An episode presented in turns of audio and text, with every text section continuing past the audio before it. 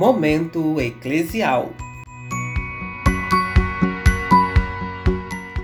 Acompanhe agora as principais notícias e informações da Assembleia Eclesial Latino-Americana e da caminhada rumo ao Sínodo 2023.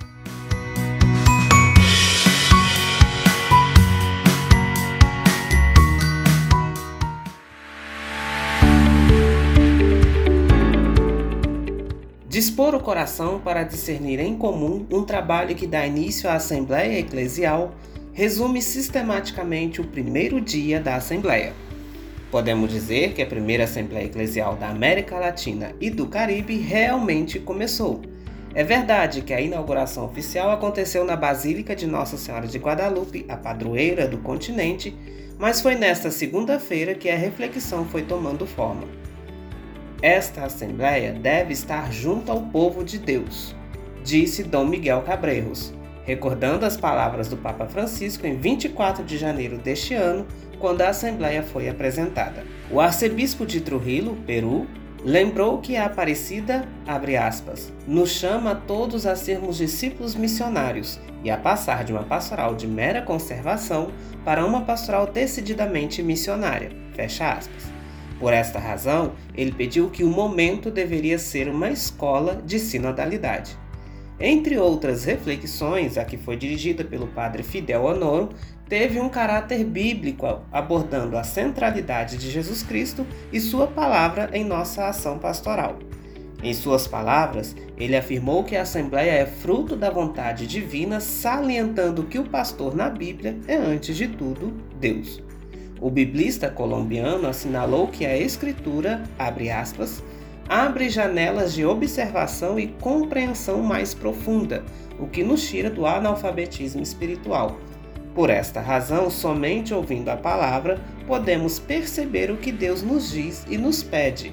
Podemos descobrir nossa missão e o que somos chamados a fazer.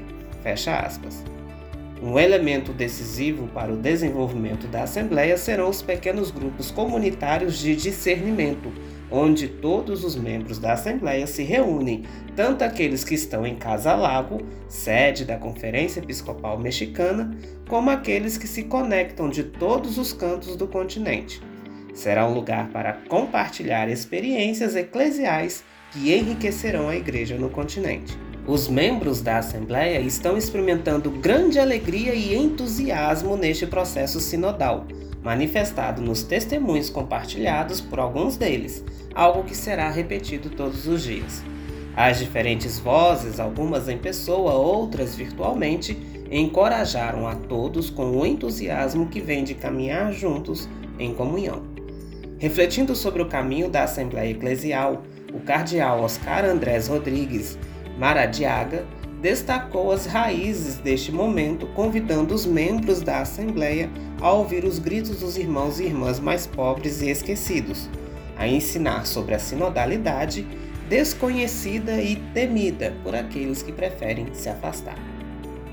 A riqueza deste processo é conhecida através de testemunhos que nos mostram como a Assembleia Eclesial chegou aos lugares mais remotos, temas que dão sentido à sinodalidade nas palavras de Maurício Lopes. Trata-se de tocar o coração dos corpos eclesiais, de estar presente quando o coração está ferido, de acompanhar as vítimas da pandemia, as mulheres que sofrem violência, os migrantes, os povos cujos territórios são confiscados, de superar a cegueira que, como Bartimeu, nos impede de seguir Jesus. O presidente da REPAN, Rede Episcopal Pan-Amazônica, lembrou as vítimas da pandemia e refletiu sobre as políticas no continente que não buscam o bem comum, mas apenas interesses subalternos.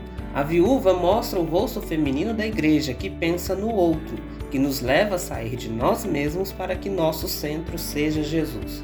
Ela também refletiu sobre a Assembleia Eclesial, agradecendo por este momento de discernimento e lembrou as palavras do Papa Bento XVI em Aparecida, onde ele definiu a religiosidade popular como a fé dos pobres, que move os corações e nos chama a viver a pobreza de espírito.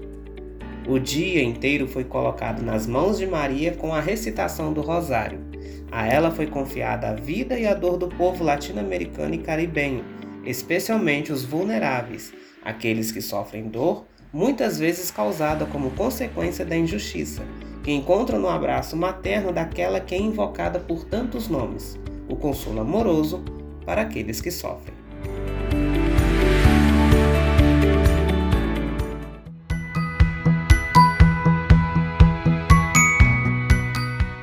Você acabou de ouvir o Momento Eclesial. A redação é da revista O Lutador e a edição, roteiro e voz são de Johnny Afonso.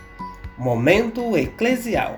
Fiquem atentos às nossas redes sociais e até a próxima semana.